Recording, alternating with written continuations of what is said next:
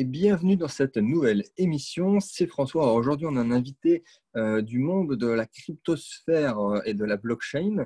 Euh, donc, c'est Vincent. Vincent, je l'ai rencontré il y a plus, plus d'un an maintenant. C'était un meetup blockchain. Donc, l'eau a coulé sous les ponts depuis. Donc, ça fait c'est un projet que je suis depuis, depuis un, un, petit moment maintenant, sur lequel moi j'ai investi aussi particulièrement. Donc, on va parler plein de choses. On va parler de qu'est-ce que c'est d'être un porteur de projet dans cet écosystème si particulier.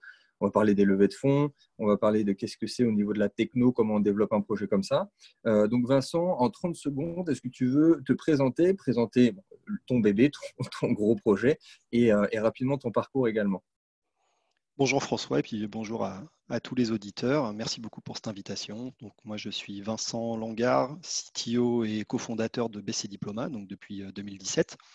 Euh, alors, euh, j'ai, pour la petite histoire, moi j'ai une formation d'ingénieur euh, à la suite de laquelle je suis devenu développeur, architecte logiciel, euh, puis directeur technique, donc vraiment plutôt un background, un background technique. Et on a créé avec Luc Jarret-Lacombe en 2017 BC Diploma, qui a commencé par une belle, une belle histoire d'ICO, sur laquelle on pourra revenir. on avait dans l'idée de développer de développer une solution pour euh, les, établissements d'enseignement supérieur pour leur permettre de dématérialiser des attestations. Et c'est ce qu'on a mis en œuvre et c'est ce dont on va parler. D'accord. Donc le, business model est simple. Hein. C'est euh, bon, comme son nom l'indique, pour le coup, ce n'est pas limité qu'à ça, mais on peut mettre des diplômes certifiés sur la blockchain. Et du coup, évidemment, il y a plusieurs acteurs qui peuvent rentrer en, en jeu, mais c'est un gros marché parce que ça peut être quelque chose qui est utilisé et utilisable par les écoles, par les entreprises, par les ressources humaines, par, plein de choses. Et c'est pour ça que c'est très, très intéressant. Euh, alors, du coup, cette émission, ça va être intéressant pour beaucoup de monde. Ça peut être intéressant pour quelqu'un qui veut lancer un, projet euh, en, mode entrepreneur, vraiment porteur de projet, et quelqu'un, à l'inverse, qui pourrait peut-être investir sur le projet et qui va se dire bah, comment on va analyser ce genre de projet, parce qu'il y a des gens derrière, souvent on l'oublie, en tout cas pour les, les plus novices dans le monde de la crypto, euh, derrière un token, souvent, il y a des gens qui travaillent. Il y a des ingénieurs, il y a des développeurs, il y a des marketeurs. Et, euh, du coup, je te pose la première question. Déjà, comment c'est venu cette idée et, comment vous vous êtes lancé? Après, on pourra parler de la levée de fonds, mais vraiment les, tout débuts de ce que ça représente, ce qui est un peu encore nébuleux pour la plupart des gens. D'accord. Alors, euh, c'est un travail de, longue haleine hein, qui a commencé en début 2017. Donc euh, avec euh, Luc Jarry-Lacombe, mon, associé, on travaillait dans le monde de l'IT pour l'enseignement supérieur. Donc en gros pour les universités, euh, les écoles d'ingénieurs, écoles de commerce. Et on a rencontré la problématique de la sauvegarde à très long terme des diplômes et autres attestations et documents académiques pour lesquels il n'y avait pas réellement de, de solution qui répondait aux, besoins, qui était un besoin donc, de sauvegarde à long terme de ces informations. Donc quand je dis long terme, c'est par exemple 50 ans pour les diplômes. Euh, et en parallèle de ça, euh, on commençait à voir l'avènement de la, blockchain euh, Ethereum, dont l'utilisation commençait à être assez, assez friendly, on va dire. et bon, je me suis intéressé à la problématique fin 2016, début 2017. On a tout de suite fait le parallèle avec le besoin métier, le besoin métier nécessaire pour, pour les écoles. Et très rapidement, on a commencé à écrire des, des spécifications euh, spécifications qui se sont transformées en white paper, euh, qu'on a soumis à la communauté, euh, qu'on a soumis à la communauté Ethereum, et à la suite de laquelle on a, on a lancé une ICO. Donc en tout et pour tout, entre le début de l'ICO qui a commencé en décembre 2017 et le tout début du projet, c'est-à-dire la naissance de l'idée, il y a eu pas loin d'un an. D'accord. Et du coup, vous avez fait la levée de fonds euh, au, moment où il y a eu une explosion du marché des cryptos et justement où c'était un peu euh, n'importe quoi, c'était à la fois la jungle, c'était n'importe quoi sur les ICO. Et euh, petite particularité, c'est que vous avez fait donc une ICO, une levée de fonds avec un, token bien particulier et aussi une autre levée en equity. Est-ce que tu peux expliquer déjà comment ça se passe, la différence, et si c'est bien passé après, parce qu'il y a aussi pas mal de projets qui avaient fait une levée de fonds fin 2017 où euh, c'était euh, bien passé, mais derrière, il y a eu une chute. Euh, par exemple, si c'était une levée de fonds en Ethereum et qui s'était devenu très compliqué pour pouvoir faire tourner, pour faire tourner le projet tout simplement. Oui, eh bien, on n'a pas échappé, on n'a pas échappé à la chute des marchés nous aussi. Hein. donc, effectivement, on a fait cette première levée sous forme d'ICO. On a levé 1800 Ethers, ce, qui correspondait, ce qui correspondait à l'époque à 1,9 million de dollars.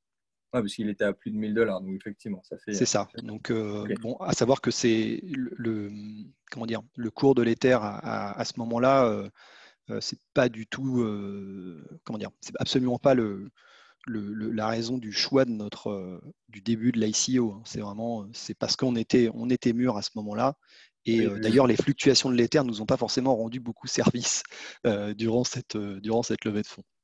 Enfin, parenthèse fermée. suite, à ça, suite à ça, on s'est retrouvé comme beaucoup d'entreprises françaises avec des problèmes de liquidité sur ces Ethers. C'est-à-dire que c'est toujours très compliqué de trouver une banque dans laquelle on va pouvoir rapatrier des euros qui viennent d'Ether d'une levée de fonds. Donc, on, a, on a quand même pu commencer à travailler sérieusement sur la base de ce qu'on avait levé. Euh, ce qui nous a permis de développer un premier prototype de la solution, débuter la commercialisation, euh, déposer un brevet aussi, donc ça c'est assez important. Déposer un brevet qui d'ailleurs a été publié euh, il y a peu de temps sur la technologie Evidence qui est à la base de notre solution. et à, la suite de ça, on a décidé de faire une levée de fonds en equity. Donc la différence étant que une levée de fonds sous forme d'ICO quand on euh, génère quand on produit un token euh, utilitaire, c'est qu'il il n'y a pas de dilution. C'est-à-dire que les, les, porteurs de projets restent 100% maîtres de leur capital, puisqu'il n'y a pas de droit associé à ces tokens utilitaires, autres que ceux pour lesquels ils sont destinés, c'est-à-dire l'utilisation de la solution. Ouais, ça porte bien son nom. Voilà. Absolument. Et euh, donc, on a mixé ça avec, euh, on, a, on, a, suivi avec une levée en equity. Donc là, pour le coup, euh, pour le coup avec de la dilution. levée de fonds qui s'est effectuée en mai 2019 et pour lequel on a levé un peu plus d'un million d'euros. Ce qui nous a permis de lancer le go-to-market international et de continuer le développement, bien sûr, de la, de la solution sereinement. D'accord. Alors, pour, pour peut-être les personnes qui euh, qui n'ont jamais participé à une levée de fonds. on ne va pas parler de suite du côté investisseur, mais où va cet argent où, Quelle est la proportion? Alors évidemment, chaque projet a des, demandes différentes, des besoins différents, mais où euh, a été, donc c'est premièrement, ces 1800 Ethers et à cette deuxième levée de fonds en écoute Alors, euh, pour ce qui est déjà des 1800 Ethers de l'ICO, bon, il y a eu une certaine allocation des fonds qui était liée au coût de, la levée en eux-mêmes, qui n'était pas forcément très important. Et ensuite, euh, ce qui est intéressant de voir, c'est que nous, on, fonctionne avec euh, Ethereum pour produire nos certificats. Donc, il y a une grande part des Ethers qui servent au coût de fonctionnement technique de la solution.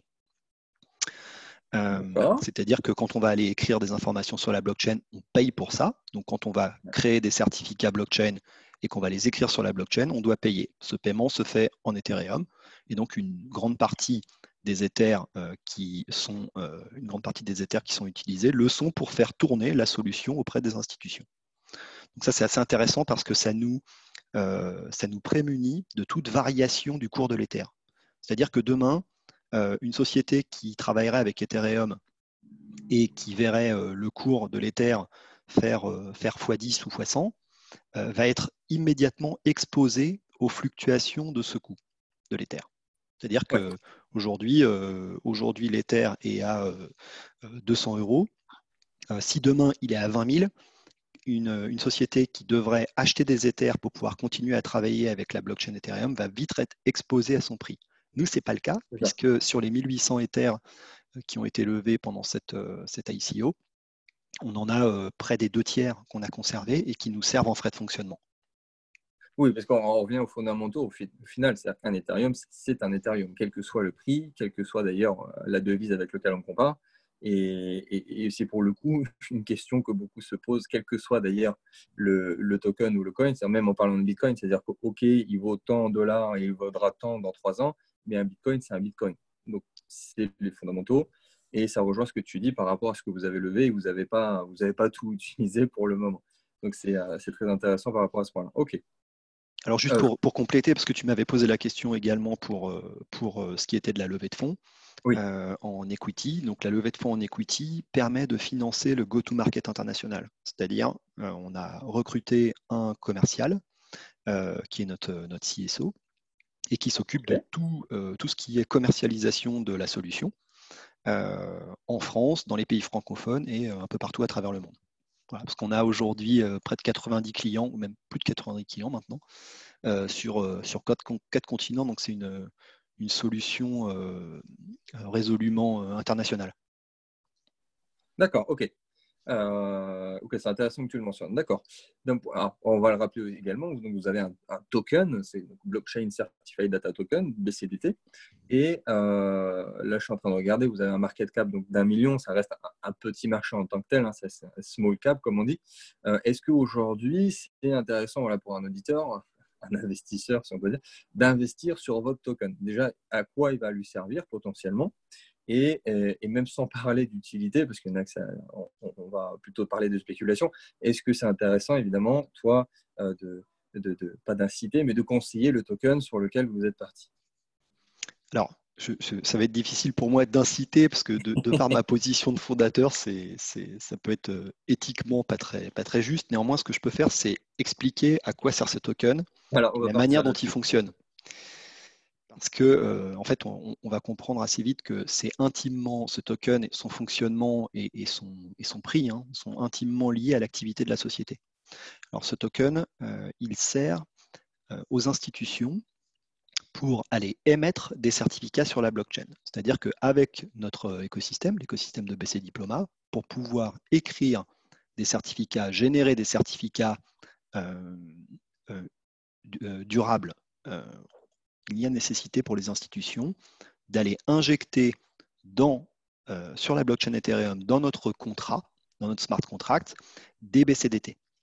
Alors bien évidemment, euh, les institutions pour lesquelles, pour lesquelles on travaille, je pense à l'AFNOR, je pense à l'EM Lyon Business School, euh, je pense à l'université OASN au Vietnam ou, d'autres institutions à travers le monde, aussi techniquement pointues soient-elles, elles ne sont pas forcément elles ne sont pas forcément euh, au, fait du fonctionnement euh, des, tokens et de la manière dont on peut s'en procurer. C'est la raison pour laquelle on leur propose un service euh, qui leur mhm. permet d'échanger des fiat, donc des, euros, des dollars, etc., contre des BCDT. C'est un service que nous, on propose et on va aller injecter dans notre propre smart contract ces BCDT pour que ces institutions puissent émettre. et bien évidemment, plus elles émettent, plus elles vont avoir besoin de réinjecter des BCDT dans ce contrat. donc, c'est un, système un peu vertueux où euh, quelqu'un achète des BCDT, les injecte dans ce contrat pour payer le service. Ces BCDT sont consommés parce que l'institution émet des certificats et quand elle en a encore besoin, elle doit racheter des BCDT qui re rentrent dans le circuit, etc. etc. Oui, c'est pour ça que tu appelles ça un cercle vertueux. C'est que du moment où on va utiliser la solution, on a évidemment beaucoup plus tendance à la réutiliser plus tard. Et, euh, et, donc, tu es en train de nous dire que clairement, plus on va avoir euh, d'acteurs ou de, clients de votre service indirectement, euh, si on a une augmentation drastique de, de, ces clients, on va avoir indirectement un BCDT aussi qui peut prendre de la valeur. Alors c'est exactement ça.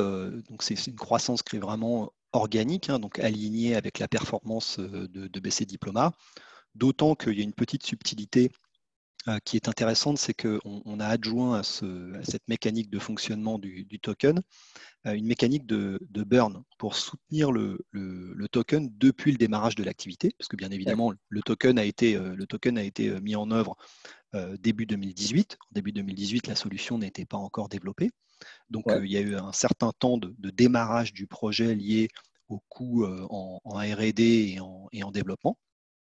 Et euh, donc, on a associé à cette mécanique du token une mécanique de burn qui consiste à en fait euh, brûler une partie des tokens, donc les détruire, euh, détruire une partie des tokens à chaque émission de certificat. C'est-à-dire que à chaque émission, à chaque fois qu'une institution injecte des BCDT dans le contrat de BC Diploma, une partie est détruite, ce qui permet de réduire le, total supply, donc le, nombre de hmm. tokens global disponibles sur le marché, euh, ce qui est là pour, pour euh, soutenir, le, soutenir le, cours, euh, le cours du BCDT durant les premières années d'activité.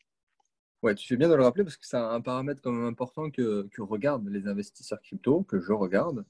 Euh, et, ce principe même qui, est tout bête, mais le burn, le fait d'avoir un token qui va se raréfier tout simplement, c'est un paramètre important et il y a des entreprises qui ne le, font pas clairement et c'est un paramètre qu'on peut regarder et qui est important. Pour, le long terme, c'est important, c'est sûr.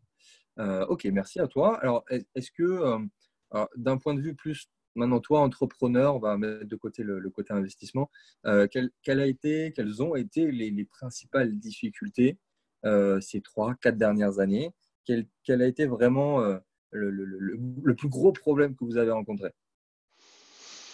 Alors, euh, nous rêver. Il y, a plusieurs, il y a plusieurs, euh, plusieurs ordres dans, dans, dans les, les, problématiques. Euh, bon, déjà l'ICO, c'était quelque chose de, quand même très complexe. Donc ça paraît très simple euh, vu de l'extérieur. C'est quand même une, une grosse machine qui demande énormément d'investissement et, et un, j'entends investissement en temps hein, notamment. Alors après, il y, a, des projets qui ont beaucoup de fonds pour démarrer. Nous, c'était pas trop le cas. Euh, Parce qu'on a fait ça sur nos fonds propres. Euh, il n'y avait pas une grosse boîte derrière pour baquer ce qu'on était en train de faire. Donc on a pris, on a pris tous les risques, euh, mais on y croyait. Donc c'est la raison pour laquelle ça a réussi aussi sans doute. Et donc ça, c'était une des premières difficultés. Hein, c'est l'ICO, c'est quelque chose de, très complexe, contrairement à ce qu'on pourrait croire vu de l'extérieur. Ensuite, si, tu veux le, faire proprement, parce que bon, il y a le levé de feu, le levé de fonds, les différents euh, déjà niveau, enfin capitaux, et pareil à l'époque, il y en avait qui ne faisaient pas les choses tout à fait. proprement. Ouais, tu, fais bien de me le dire parce que euh, déjà notre ICO, elle a été faite euh, sur le sol français avec 100% des transactions qui ont été faites sur, par smart contract sur une blockchain publique, sans pré-sell privé, avec des bonus identiques pour tous les investisseurs, avec tous les respects des allocations prévisionnelles en token, une transparence complète. voilà, dans, à, 550 euh, contributeurs particuliers dans 80 pays. Euh, il n'y avait aucun fonds derrière, aucune société ou business angel. Donc euh, voilà, on ne pouvait pas faire beaucoup mieux en termes de transparence. Et ah tu as, raison, c'est important de le souligner. Les, projets crypto, encore plus les levées de fonds, mais qui restent vraiment franco-français, il y en a très peu. Et c'est d'autant plus euh, enfin, louable de votre part d'avoir fait ça. Même les quelques projets crypto, ils vont, ils vont en Suisse ou ils vont ailleurs dans un processus qui est beaucoup plus simple pour eux. Oui, et puis moins, risqué aussi. moins risqué. Euh, là, c'est vrai que comme la, législation n'était pas encore tout à fait mûre, euh, même si on a fait ça très proprement aussi en termes de, protection de l'investisseur, parce qu'on a travaillé avec des, des cabinets, cabinets d'avocats qui étaient spécialistes sur le domaine déjà dès 2017. Donc, euh, euh, oui, oui, il y, a une part, il y a une part de. C'est pas se simplifier la tâche que de faire ça sur le sol français, mais après, c'est aussi une question de. Voilà, c'est une question de, d'éthique et puis de, de, code de conduite. Voilà, nous, on, considérait qu'il n'y avait aucune raison, aucune raison euh, légitime pour, pour, aller, pour aller créer la société ailleurs qu'en France, d'autant que derrière, on travaille avec des clients institutionnels euh, clients institutionnels qui auront d'autant plus confiance dans une société qui est française, euh, qui est française et qui, euh, a pignon sur rue et, pour laquelle il n'y a aucune, aucun montage bizarre. Voilà, ça, aussi c'est important parce que souvent, je le vois à mon échelle et même des fois quand j'accompagne des gens, mais quand on veut lancer à court terme, ça peut être intéressant, ça peut être très sexy d'aller voir ailleurs ou même juste d'aller voir nos voisins frontaliers, mais sauf qu'à long terme, que ce soit au niveau fiscal ou, même d'un point de vue purement euh, d'un partenariat, d'une collaboration, ce serait euh, plus intéressant à long terme de rester en France, de faire les choses en France et de ne pas avoir, comme tu le dis à la France, de ne pas avoir des montages qui n'ont aucun sens. Et pour, euh, compléter la réponse à ta question, la deuxième problématique qu'on a rencontrée était plus de l'ordre cette fois de l'adoption de la blockchain. Alors qu'est-ce que ça veut dire? La blockchain, c'est encore une notion qui est obscure pour pas mal de gens. Même si dans le domaine, notamment dans le domaine de la certification et encore plus dans le domaine académique, la blockchain commence à être la réponse de référence à toutes les problématiques de conservation long terme. Donc, ça commence à, ça commence à être assez ancré, euh, mais ça n'a pas toujours été le cas, c'est-à-dire qu'au début de, au début de l'activité, euh, la blockchain était encore assez obscure. Les gens connaissaient surtout le Bitcoin et pas forcément la blockchain. Euh, et donc, il a fallu faire pas mal de, pas mal de, de, communication autour de ça auprès de nos prospects, auprès de nos clients, pour légitimer en fait l'utilisation de cette blockchain. Alors maintenant, c'est beaucoup plus simple, mais on a dû beaucoup travailler pour ça. Euh, à la fois auprès de nos prospects pour, euh, pour leur expliquer en fait comment ça fonctionnait, et à la fois dans le produit qu'on a développé, parce qu'on a développé un produit qui est résolument simple pour les utilisateurs et d'ailleurs qui, qui fonctionne très bien sans avoir de connaissances approfondies de la blockchain. Ce qui est un peu une, prouesse parce qu'aujourd'hui, beaucoup d'applications côté qui, qui, qui, fonctionnent, qui fonctionnent avec la blockchain restent ciblé pour des utilisateurs avertis. Je pense à toutes les applications de défis, etc. C'est pas toujours très très simple pour quelqu'un qui viendrait l'appréhender. Euh, nous, les institutions avec lesquelles on travaille, elles n'ont pas forcément de culture euh, blockchain et culture crypto. Donc il, aura, il a fallu euh, leur proposer une interface qui soit vraiment totalement en adéquation avec les applications qu'ils utilisent actuellement, qui pour la plupart sont des applications totalement centralisées. Oui, bien sûr. Bien sûr. Bah, encore une fois, on retombe dans la comparaison avec d'autres technologies, à commencer par Internet. Hein. C'est-à-dire que euh, d'abord, c'était d'un point de vue professionnel, et après, on avait le grand public qui rentrait sur, sur des marchés. C'est une suite logique. Et, d'autant plus, euh, ce qui serait intéressant, c'est la question suivante, c'est une bonne transition. Comment vois-tu l'écosystème crypto-blockchain dans 10 ans? Comment vois-tu, alors déjà d'un point de vue euh, purement pro, blockchain, tu es en plein dedans, et aussi de euh, de, comment le grand public va voir ça, comment on va l'utiliser, et euh, à commencer par les plus grosses capitalisations, à Bitcoin et Ethereum. Alors, moi, je, pense que les, Je vais commencer par la fin de ta question. Euh, les deux plus grosses capitalisations sont, à mon avis, faites pour durer. Voilà, elles vont rester. la blockchain Bitcoin est la blockchain la plus ancienne. Elle n'a jamais été hackée. Euh, c'est parti pour durer. Voilà, je, ne vois pas que je ne vois pas que, de ces deux euh, capitalisations euh, disparaisse. je, moi, je crois beaucoup en Ethereum et on croit beaucoup en Ethereum dans l'équipe. Donc, je suis assez confiant sur l'avenir d'Ethereum. Et d'ailleurs, jusqu'à maintenant, jusqu'à maintenant, nous, on a fait le pari d'Ethereum déjà dès le départ de l'ICO. On a fait le pari que les, les différents forks, donc les différentes évolutions d'Ethereum, nous apporterait euh, ce que nous, on recherche en termes de scalabilité et de baisse des coûts d'émissions, et c'est ce qui s'est passé. Euh, donc, je suis assez confiant sur la roadmap d'Ethereum. et donc, ces, deux, on va dire que Bitcoin et Ethereum, dans 10 ans, selon moi, resteront des acteurs influents dans, dans cet écosystème. Ensuite, je, je, pense qu'il va y avoir beaucoup, beaucoup de nettoyage. Euh, dans cet écosystème parce que euh, on le voit déjà, hein, euh, il y a eu énormément de levées de fonds en crypto-monnaie sur 2017-2018. Combien de projets ont délivré? Voilà, c'est une question que je pose. J'invite tes auditeurs à, regarder un petit peu qui dans l'écosystème a levé des fonds et a délivré aujourd'hui. moi, je ne suis pas capable d'en citer cinq. Voilà. C'est très très compliqué. donc, il va y avoir énormément de nettoyage. Euh, et je pense que ceux qui euh, survivront à cette, euh, survivront à cette, alors d'une part à, cette chute de l'éther qui a eu lieu et qui perdure entre guillemets, et, et, ceux qui vont survivre à la crise économique qui, qui s'approche. Alors, je ne suis pas économiste, moi, mais j'écoute ce qu'on me dit. donc, donc on, peut, on, peut, on peut penser qu'il y a une crise économique qui se profile. Euh, les entreprises blockchain qui seront à la fois à même de délivrer et qui seront à, la même, de passer, à même de passer cette, euh, cette vague, euh, à mon avis, seront encore là, seront encore là dans 10 ans. Oui, bon, on, est, on est aligné là-dessus. C'est sûr qu'aujourd'hui, comme dans le passé, ça sera le cas dans le futur, bien sûr, c'est ceux qui respecteront ce qu'ils ont annoncé. Alors, respecter une roadmap à la lettre, c'est pas évident. Et c'est pas pour autant que ça ne veut pas dire que le projet n'est pas sérieux.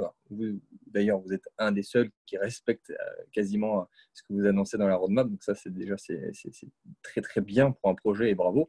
Mais euh, par rapport à, ça, c'est-à-dire qu'il y a des fondamentaux. C'est-à-dire que même si on a un white paper, déjà le fait qu'il y a beaucoup de levées de fonds qui ont été faites juste sur une idée sans avoir le moindre produit de service de, de MVP, on n'en parle même pas, mais qui levaient des fonds, des millions juste sur une idée. Donc déjà à partir de là, on pouvait déjà parler de bulles et de choses qui n'avaient aucun sens. Bien sûr qu'il y en a, y en a très très peu, ça doit peut-être se compter sur les doigts d'une main, comme tu dis, qui ont vraiment tout respecté à la lettre, que ce soit la roadmap comme ce qu'ils ont annoncé en termes de services et de produits.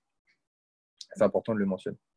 Euh, alors, est-ce que tu pourrais donner, j'allais dire un conseil, mais on va dire un conseil euh, en tant que toi, porteur de projet dans le monde crypto, et un conseil pour les investisseurs?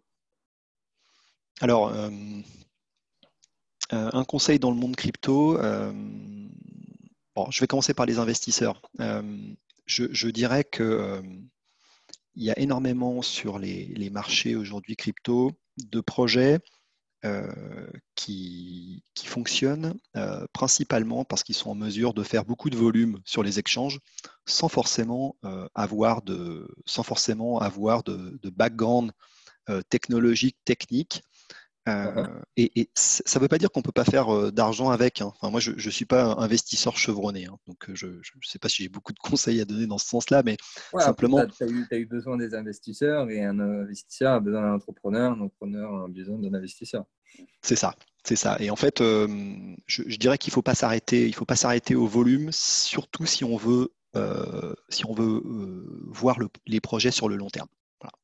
Euh, d'ailleurs, BC Diploma, c'est un bon exemple. Hein. On, a, des volumes qui sont assez, euh, euh, on va dire, ténus jusqu'à maintenant, avec une capitalisation, d'ailleurs c'est marrant, qui, est bien inférieure à notre capitalisation dans le, dans, le monde réel, entre guillemets. Oui, voilà. donc ça, c'est aussi, à mon, avis, c'est assez rarissime aussi. donc, ouais, j'invite les, les, investisseurs à, regarder réellement ce que produisent les projets, euh, parce que c'est la meilleure stratégie euh, long terme, à mon avis. Ce qui ne veut pas dire qu'en court termiste, il n'y a pas énormément de coûts à faire avec toute la, volatilité des cryptos comme, comme, elles existent. Et ensuite, euh, dans le monde de la blockchain, bah, j'ai envie de dire, il faut à la fois, s'appuyer sur les technologies qui, ont pignon sur rue et qui, comme Ethereum ou Bitcoin, et qui sont là pour durer, et puis d'autres technologies qui sont euh, émergentes, qui vont répondre à certains cas d'usage. Euh, je pense par exemple à Arc avec, euh, avec lesquels on, travaille sur, sur une, implémentation, une implémentation de blockchain de consortium pour certaines des institutions avec lesquelles on travaille au niveau européen et qui ont une réelle utilité et qui ont vocation, qui ont vocation potentiellement à à se développer sans pour, sans pour autant être euh, les, projets qui ont euh, la plus grosse capitalisation. Même si ARC, c'est une, très belle, une très belle capitalisation et d'ailleurs une, entreprise avec laquelle on, travaille très bien. Oui, je crois que c'est la, la, première, euh, en tout cas française, au niveau la plus grosse aux, capitalisations françaises et un des plus anciens projets crypto d'ailleurs, ARC. Tout à fait. Donc, ouais, c'est un beau projet. ok, bah, merci pour ces conseils. Aujourd'hui, quelqu'un qui veut utiliser vos services, qui veut, on n'a peut-être pas un institutionnel qui, nous écoute, quoique on ne sait jamais, mais, un particulier qui est vraiment pro-blockchain, pro-crypto, qui a envie de tester vos services. Ah, je me rappelle que tu m'avais envoyé un mail juste après notre rencontre pour que je puisse utiliser justement, que je teste et mettre un de mes diplômes sur la blockchain. Donc moi j'ai testé, on peut dire. Comment, comment ça fonctionne? Est-ce qu'on vous contacte? Est-ce qu'il y a un lien particulier, une démarche particulière?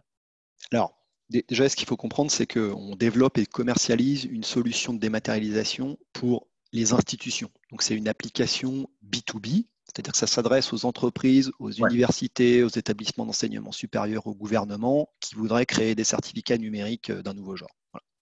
Euh, donc, le particulier, lui, va, et c'est là où c'est hyper intéressant dans cet écosystème, c'est que le particulier, lui, euh, il va bénéficier de ces certificats parce qu'en tant que étudiant diplômé, eh bien, il va avoir son propre diplôme euh, sur la blockchain. Il va pouvoir avoir un lien URL unique euh, à vie euh, par lequel il va pouvoir faire valoir ses compétences, donc en le mettant sur LinkedIn, en le partageant sur son CV, etc.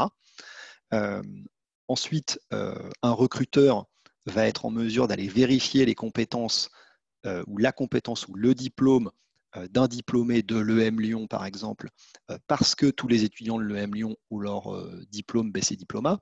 Donc l'idée, c'est que le, particulier, entre guillemets, lui, il va plutôt être consommateur du service plutôt qu'émetteur. C'est intéressant d'ailleurs, c'est l'adoption, on va dire, passive de la blockchain. C'est exactement ça. C'est exactement ça. Nous, notre credo, notre credo depuis le, le, départ et la conception de BC Diploma, c'est vraiment d'apporter la blockchain à un maximum de gens sans qu'ils soient en mesure de le savoir. C'est-à-dire que un, certificat BC Diploma inarrêtable, euh, parce qu'il est conçu sur la blockchain, eh bien, quand tu le consultes, tu n'es pas obligé de savoir qu'il y a de la blockchain derrière. tout, tout, est fait pour t'expliquer comment ça fonctionne. Tout est fait pour de, pour permettre l'adoption de, de, la techno et d'être très pédagogue sur le sujet. Mais pour pouvoir accéder à un certificat BC Diploma, c'est un simple clic. Donc, il n'y a pas de connaissance blockchain à avoir. Et en tant que consommateur du service, en tant que consommateur du service, tu, n'es pas obligé de, connaître techniquement la blockchain pour comprendre comment fonctionne un certificat BC Diploma. Ouais, c'est très intéressant. Euh, bon, il y en a quelques-uns qui ne devraient pas être trop contents de ne plus pouvoir faire de faux diplômes, du coup. Oui. Mais d'où l'utilité d'ailleurs de, de, la blockchain pour le coup. Là, on, voit clairement quelqu'un qui ne comprend pas ce que c'est la blockchain. Là, il comprend la traçabilité euh, de, ce que ça représente au niveau, même si on est, on est une utilisation passive de l'outil. Euh, quel est votre, votre roadmap pour 2020 Qu'est-ce que vous avez prévu? Alors moi, je suis le projet, de, loin, c'est-à-dire je connais un peu ce que vous avez prévu de faire, les annonces que vous venez de faire. Est-ce que tu pourrais, voilà, très simplement dire ce que vous avez prévu de faire Q2, Q3, Q4 Bien sûr. Alors, euh, déjà, on a une offre qui euh, se diversifie résolument. C'est-à-dire qu'on a la majorité de nos, clients qui aujourd'hui sont des clients euh, académiques, j'entends des écoles hein, et universités, mais on travaille notamment depuis le début de l'année avec des acteurs de la formation continue. Je pense par exemple à l'IFOCOP, avec lesquels on, travaille depuis quelques mois maintenant. Donc sur l'aspect formation continue et compétences. Euh, on travaille avec euh, l'AFNOR pour tout ce qui est certificat ISO. Donc l'idée sur cette année 2020, euh, c'est de continuer la diversification de l'offre sur ces verticales, donc verticales académiques, certificat ISO et formation continue, et de, pousser à fond sur ces secteurs-là et d'adapter le logiciel, d'adapter BC Diplôme au maximum à ces, à ces écosystèmes. Ça, c'est la première chose. ensuite, on se diversifie aussi fonctionnellement euh, parce qu'on apporte euh, depuis euh, le début de l'année une fonctionnalité qui s'appelle l'Open Badge. Alors peut-être que ça parle à certains. L'Open Badge, c'est une technologie en fait de partage, de, partage de, de, compétences, de certificats, mais qui est normalisée par le W3C. et par des institutions, par une institution qui s'appelle IMS Global et pour laquelle on vient d'obtenir une certification. Euh, ce qui nous a permis notamment de, remporter en début d'année un appel d'offres en Amérique du Nord, en Ontario, auprès de, 13 universités canadiennes. Et donc l'idée, c'est d'aller à fond sur ce, sur ce marché. Euh, maintenant qu'on a développé euh, les premiers badges, les premiers open badges 100% blockchain, on est les seuls à le faire. donc on a l'idée de, pousser sur ce secteur-là. D'accord. et bien évidemment, on est comme je l'ai dit tout à l'heure, on a une offre qui est résolument internationale. Donc l'idée là, c'est de, de, maximiser, euh, de maximiser notre travail à l'export, notamment en, Amérique du Nord et sur tous les marchés euh, euh, qu'on pourra adresser. Ok, ok. Alors, je t'ai donné une roadmap plutôt produit commercial. Alors, après, il y a une roadmap, une roadmap technique, mais c'est encore autre chose. Oui, bon, après, on va, on va inviter l'auditeur à regarder dans, dans le détail. D'ailleurs, où, est-ce qu'on peut retrouver les, les news euh, de BC Diploma? Ou est-ce qu'on peut suivre vos avancées? Alors, euh, excellente question. On, est pas mal sur les réseaux sociaux, notamment euh, Twitter et LinkedIn. J'invite à tous ceux qui, seraient intéressés par le projet à suivre nos comptes BC Diploma sur LinkedIn et Twitter. donc ça, c'est notre, on va dire, notre, nos, canaux de, nos canaux de communication institutionnels les plus, euh, les plus actifs. Donc, on, communique beaucoup. Euh, on a euh, également un site internet, hein, évidemment, qui est, plutôt d'ordre généraliste, qui est bcdiploma.com. Et pour ceux qui seraient intéressés plus sur les aspects technologiques, on a un site relatif à notre framework, au fonctionnement du BCDT, du token, comment il fonctionne en détail, le nombre d'institutions qui l'utilisent, toutes les métriques, etc., qui est evidence.io, e v i d enz.io. Euh, voilà, et également un compte Twitter, euh, un compte Twitter euh, MyEvidence, donc qui lui est aussi plus orienté, plus orienté technophile. Et bien évidemment, on a un groupe Telegram qui est constitué en grande majorité de, l'ensemble des, personnes qui nous suivent depuis, depuis le début du projet, que je salue d'ailleurs, et qui a une communauté qui connaît très bien le projet et, qui est en mesure d'ailleurs de, de, discuter et d'apporter beaucoup de, précision à des potentiels investisseurs. Ok. Donc, allez vous abonner à, tout ça si le projet vous intéresse de, près ou de loin, si vous voulez suivre, si vous voulez investir bien sûr. Euh, je pense qu'on a fait le, tour pour le coup. Merci beaucoup pour toute cette valeur. Vincent, est-ce que tu veux rajouter quelque chose pour, pour le mot de la fin de cette euh, émission euh, très, très intéressante? Eh bien, euh, merci beaucoup déjà euh, pour cette invitation. Et puis, si je devais dire un mot de la fin, on vient de traverser une période, euh, alors j'ai dit on, ça s'adresse à un peu tout le monde, hein. on vient de traverser une période qui est assez, assez compliquée avec, avec le confinement et, la baisse d'activité que tout le monde a un petit peu subi. Nous, on est assez. J'invite les gens à regarder tous les projets de dématérialisation euh, parce que euh, on est clairement dans une période où la dématérialisation va être au centre euh, de, nombreux projets, que ce soit institutionnels ou, dans, le monde, dans le monde académique. Donc c'est des, des, une, comment dire, une valeur. c'est une valeur qui, qui, va être, à mon avis, de plus en plus présente dans, dans les projets et, et à long terme, ça peut être, euh, ça peut être décisif dans la, dans la survie et l'activité des, des, entreprises. Et euh, voilà, cette ère post-confinement et post-crise sanitaire euh, va être, à mon avis, résolument numérique et, dématérialisée.